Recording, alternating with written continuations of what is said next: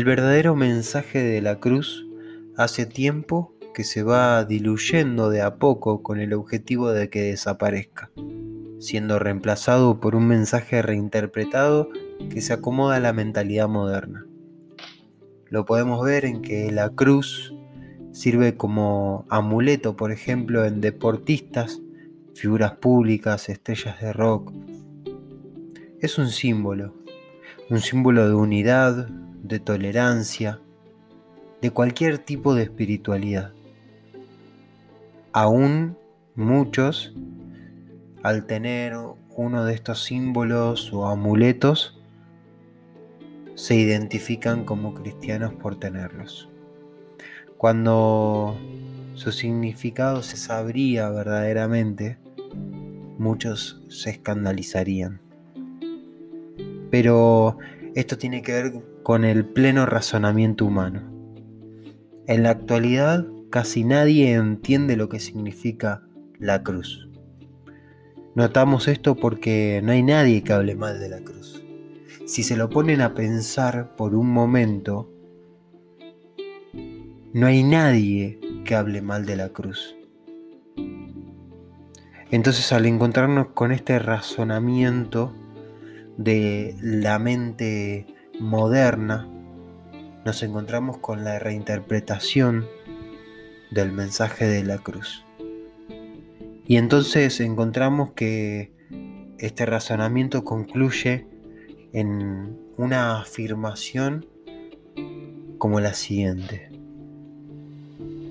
Concluye en que Dios envió a su Hijo a morir por nosotros porque valemos mucho más como personas. Por lo tanto, podemos usar la cruz como un medio para levantar nuestra dignidad y reafirmar nuestra autoestima.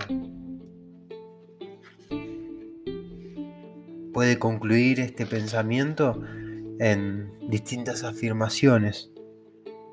Tenemos derecho a la bendición de Dios simplemente por lo que somos. También así no constituye su significado una ofensa para nadie. También Así no se cataloga según su significado como ridiculez, como locura. Y así, habiendo visto estas afirmaciones, el Evangelio pierde un elemento de impacto para poder confrontar a la persona que se pierde con su pecado, para poder confrontar al pecador con su pecado. ¿Por qué? Porque es naturalizado. En 1 Corintios 1:18 dice, porque la palabra de la cruz es locura a los que se pierden, pero a los que se salvan, esto es a nosotros, es poder de Dios. Eso que se naturaliza es que ya la palabra de la cruz no es locura.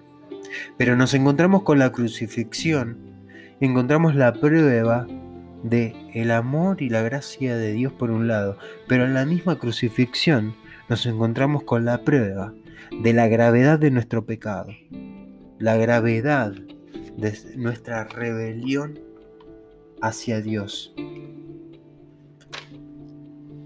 El significado de la cruz es que es un modo cruel de ejecución. Tiene un significado de profunda humillación para quienes morían allí. Sí, Jesús murió allí.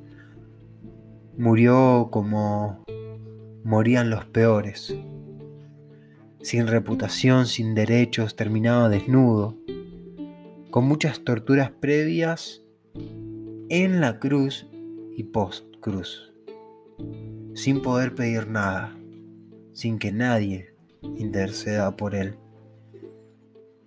Nos encontramos con que si hacemos un alto, nos ponemos a pensar de que cada vez que caemos en aquellas cosas que no le agradan a Dios y que estas son pecado, cada vez que erramos al objetivo, estamos amando el pecado. Y un autor diría que amar al pecado es amar el cuchillo que se usó para matar a la persona en cuestión. En este caso, es amar a la cruz que se usó para matar a Jesús. El sufrimiento de Jesús es espantoso. Desde ir a morir en la cruz, todo lo previo, en la cruz y post cruz, por la simple razón de que nuestro pecado es espantoso. El sufrimiento de Jesús es físico. Es físico, ¿por qué? Porque lo hirieron con sus laceraciones, con la corona de espinas en su sien, con los clavos en sus manos y en sus pies. Pero también el sufrimiento es espiritual, porque soportó el sufrimiento del rompimiento de su comunión con el Padre durante las tres horas de la cruz. No solo se trata de un símbolo o de un cuadro de angustia y dolor. En la cruz, cada alma encontró ese puente que el cielo y la tierra unió reconciliándonos. En la cruz se halló un misterio que fue entregado a nosotros donde podemos ver que se chocan el amor de Dios y la inflexible santidad de Dios, cumpliendo así su justicia santa, quedando satisfecha con el sacrificio de Cristo nuestro Señor. La mente moderna no lo puede entender. Somos incapaces de comprender la cruz, a no ser que nos preparemos para abrazar tanto su horror como su belleza. Su horror porque es un crimen. Su belleza porque es un acto de amor es el mayor acercamiento de Dios hacia el hombre. Él eligió venir a vivir como uno de nosotros. Dios hizo todo lo necesario para hacer posible nuestra salvación. Entonces cuando nos posicionamos frente a la cruz, nos damos cuenta de que ninguno de nosotros puede permanecer neutral a los pies de la cruz es uno u otro. O avivo mi devoción por Jesús o me alejo siguiendo mi propio camino. Los versículos que podemos encontrar son en Gálatas 6:14. Pero lejos de mí gloriarme sino en la cruz de nuestro Señor Jesucristo por quien el mundo me es crucificado a mí y yo al mundo. Gálatas 2.20, con Cristo estoy juntamente crucificado y ya no vivo yo, mas vive Cristo en mí y lo que ahora vivo en la carne lo vivo en la fe del Hijo de Dios, el cual me amó y se entregó a sí mismo por mí. En Romanos 5, 8 al 9 dice, más Dios muestra su amor para con nosotros en que siendo aún pecadores, Cristo murió por nosotros, pues mucho más, estando ya justificados en su sangre, por él seremos salvos de la ira. ¿Qué viene a nuestra mente al pensar en la cruz? A mí el versículo en 1 Corintios 1, 18, porque la palabra de la cruz es locura a los que se pierden, pero a los que se salvan esto es a nosotros, es poder de Dios.